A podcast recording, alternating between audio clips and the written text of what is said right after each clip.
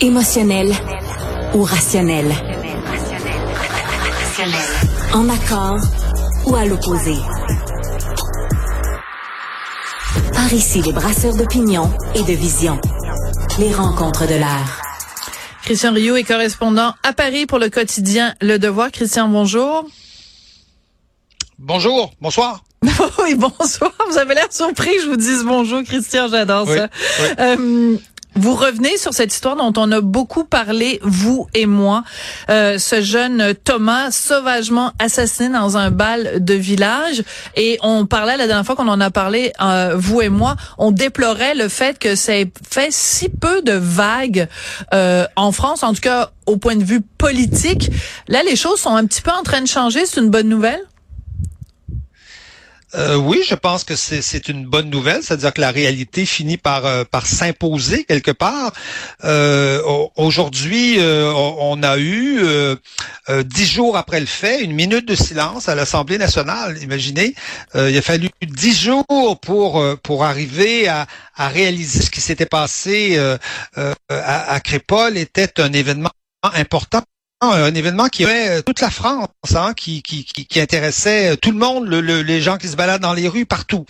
Euh, Olivier Véran, qui est le porte-parole du gouvernement, est allé à, Crépol hier, est allé à Romain sur sur Isère rencontrer la mairesse de, de la ville et contrairement à tout ce qu'il avait dit et tout ce que tous les politiques, euh, en, tout cas en poste, avaient dit, euh, il a dit oui, c'est grave ce qui s'est passé là et on craint un basculement. Mm. Donc, on, est à un moment, je, je, dirais, assez surréaliste, assez étonnant, où, euh, où dans le fond, on nomme, on nomme ce que tout le monde savait. Vous voyez? Et c'est quoi? Et c'est quoi ce, quand, ce... Quand cet événement... bon, je, je, vous explique. Quand cet événement s'est produit, les Français ordinaires ont, ont reconnu des choses qu'ils connaissent dans leur vie quotidienne et qu'ils voient régulièrement, à savoir qu'une bande, une bande part de de de d'une banlieue quelconque, une banlieue évidemment peuplée majoritairement de de d'immigrants ou de descendants d'immigrants, et s'en va casser entre guillemets du blanc, comme d'ailleurs beaucoup l'ont dit sur sur place au moment de au moment de cet événement-là. Euh, tout le monde a reconnu ça. Mais il a fallu dix jours, voyez-vous, pour que on puisse enfin nommer quelque chose que tout le monde savait, mm. que tous les que, que tous les gens euh, euh, euh reconnaissaient. Euh, je, je, vous donne je vous donne des des, des, des, exemples. Oui, allez-y. dès les dès, le, dès le premier jour ou le deuxième jour, on, les jeunes qui, qui étaient ils étaient 400 au bal. Hein. Alors il y a des témoins. Je m'entends vous dire qu'il y en a. Il y en a beaucoup. ils étaient oui, il y en a énormément. Il disait, c'est des jeunes qui viennent du quartier, du quartier de la Monnaie, qui est une cité justement euh, près de Romain-sur-Isère. Et là, tout de suite, tout de suite, on nous dit, oui, oui, mais il y en a un en tout cas qu'on a trouvé qui vient du centre-ville. Oui, oui, bon. D'accord, il y en a un qui vient du centre-ville. D'accord, ok. Ah. Euh, ensuite, on nous a dit... On a minimisé, on a cherché à minimiser, oui tous ces jeunes ont, donné des entrevues. Euh, il y a des médias qui sont allés les interviewer. Ils ont parlé spontanément. il y a des vidéos, on les entend. Ils disent oui, c'est des jeunes de, banlieue, d'un quartier issu de l'immigration. Et là, tout de suite, on nous répond non, mais ils sont français. Mais oui, mais on sait qu'ils sont mais français. oui, on sait, c'est pas ça la question. Personne n'a jamais dit qu'ils étaient pas français. Personne n'a jamais dit ça. Mais tout de suite, on a répondu qu'ils étaient qu'ils étaient français. Bon, vous voyez, euh, les noms. Normalement, dans une affaire de ce genre-là, surtout quand c'est des, des majeurs, là, il y a deux mineurs seulement sur, sur neuf, donc euh, majoritairement, essentiellement, ce sont des majeurs. Les noms, ils sont connus. On, on, on les, on, les sort. On les a cachés pendant plusieurs jours. Il a fallu que le journal du dimanche, finalement, les sorte pour que là, les procureurs les, les sortent. Il a, fallu, il a fallu ça parce que, évidemment, ce sont tous des noms arabes. Ben oui, c'est tout. Yves, vous avez dit le mot arabe. Attention, Christian, est-ce que vous venez de dire là, là là là là là là c'est délicat, c'est délicat, faut marcher sur des œufs, faut mettre des gants blancs, faites attention. C'est une, réalité sociologique que tout le monde connaît, que tout le monde. Ensuite, comment on l'explique et tout ça, ça, ça, on peut en débattre, mais tout le monde sait ça. Ensuite, ensuite, ces jeunes-là. Euh, neuf, neuf jeunes témoignent et disent euh, euh, on les a entendus ou on nous a relaté qu'ils étaient venus planter du blanc. Neuf. eh bien, les procureurs n'ont pas retenu Quoi? la, la, dénomination de crime raciste. Ils ne l'ont pas retenu. Ce qui est, ce qui est quand même assez étonnant. Il y a neuf jeunes qui disent ça.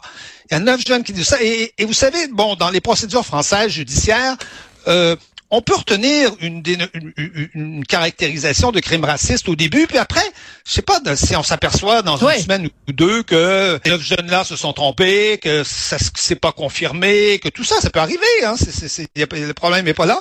Eh ben, on l'abandonne après. Mais, mais après, c'est très difficile de ramener cette caractérisation. Et là, les parents, les parents du petit Thomas sont en colère parce qu'ils ne comprennent pas que neuf amis de Thomas aient entendu on va planter du blanc et que les procureurs, eux, ne veulent pas entendre ou ne veulent pas faire une place, en tout cas, dans, dans le chef d'accusation à cette, à, cette idée-là. Vous voyez? Mais ce, qui, ce, qui est, ce, qui est, ce qui est surprenant dans tout ça, c'est que tout le monde savait ça. Vous voyez, voilà. vous voyez les sept mais ça, mais ça ne marche pas. Oui, et ce qui est, intéressant, c'est intéressant et vous l'avez sûrement vu passer et avoir su qu'on qu'on irait là. J'aurais peut-être fait sortir l'extrait, mais en tout cas, peu importe. Euh, les journalistes sont allés euh, sur place et à un moment donné, ils ont interviewé un monsieur qui, qui passait par là, qui connaissait euh, les victimes et qui a dit, mais mais euh, les politiciens là qui arrivent là ici, puis il parlait de Olivier Véran, il dit mais mais nous, ça fait des années qu'on le dit. Pourquoi vous nous entendez pas? Pourquoi vous nous écoutez pas? Pourquoi vous mettez ça, le, silence là-dessus? Et c'est très intéressant parce que ce témoignage de ce monsieur-là a été récupéré entre guillemets ou a été utilisé par quelqu'un comme Éric Zemmour en disant mais la voix de la raison, c'est ce monsieur-là. Donc euh, euh, à chaque mhm. fois que la société ferme les yeux sur une réalité, qu'est-ce que ça fait? Ben c'est sûr que ça donne de la des, des ça alimente la droite et après on dit "Ah oh, ben la droite est épouvantable." Non, la droite est pas épouvantable. La, la droite nomme les choses que vous vous refusez de nommer. C'est ça qui se passe. Mais ce, ce, ce, monsieur dont vous parlez justement, qui portait justement un gilet jaune, probablement parce qu'il avait été euh, gilet jaune à, à, une autre époque, euh, euh, a, a, exprimé d'abord dans un français absolument parfait. C'est quelqu'un de, de, de, des milieux populaires. Là. Il vient de Crépole. Là. C'est ce gars-là, mm. je sais pas, il doit être débardeur ou je sais pas quoi, peut-être à la retraite. C'est pas, c'est pas un intello là. Et il, il a dit tous ces gouvernements qui défendent depuis toujours la France, des cités contre la France de Thomas la France rurale, la France des gens qui élèvent leurs enfants comme il faut, qui ne les élèvent pas dans la haine de la France et des mm. Français. Vous voyez, vous voyez ce, ce vous voyez cette, ce sentiment qu'ont les Français ordinaires qui vivent souvent euh, en périphérie, loin, loin des grandes villes, d'avoir, ils ont le sentiment qu'on ne prend jamais leur défense à eux.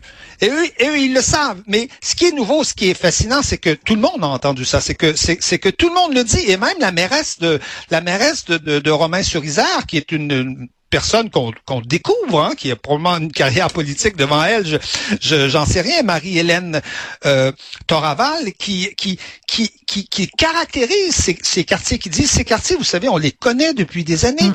On a dépensé 150 quartiers depuis 2014 pour essayer de mm. pour essayer de, de, de, de, le remettre sur pied, mais c'est un quartier qui est tenu par par par le trafic de drogue, par une bande, elle dit elle à peu près de de, mille, de, de, de 100 jeunes à peu près, mm. euh, dont, dont, certains qui sont, qui sont très durs, extrêmement violents, mais qui arrivent dans un quartier comme celui-là à cause, évidemment à cause du communautarisme, hein, où, on se tait, où on ne dit rien, et qui arrivent à imposer leurs lois et à imposer leur... Et, et, et elle le dit ouvertement, elle le dit clairement, même que même qu'on voit bien que les politiques, le préfet à côté euh, sont un sont mal à l'aise. ouvrent des yeux grands comme ça. Oui, oui, quand, quand elle se met à parler. Tout, ben, mais elle, quand quelqu'un dit elle, elle explique tout ça. Oui, elle dit, elle dit même, vous savez, souvent ces enfants-là, leurs parents étaient délinquants. Donc, euh, on, on, on, donc, c'est une tradition. Non, mais on se transmet cette délinquance-là et on se transmet en bonne partie la haine de la France aussi. C'est ça. Mais tout, tout est là tout est là, cette haine de la France. Et euh, euh, on va se quitter là-dessus, Christian. Mais ce que je retiens, c'est que quand euh, des gens nomment les faits, nomment les choses, nomment les réalités, c'est rendu les ces gens-là qu'on montre du doigt alors que normalement dans une société, ben c'est quand on constate de visu une société et qu'on en témoigne. C'est le point de départ. Et voilà, c'est le point de débat. Parce que comme disait le Camus, Après, après, on peut discuter. Après, ben on voilà. peut essayer de discuter des causes. Il y a pas, il y a pas de doute. Mais le point de départ, c'est de nommer la réalité. de nommer les choses, comme disait Camus. Voilà. Merci beaucoup, Christian. Absolument. Merci infiniment. Au Merci.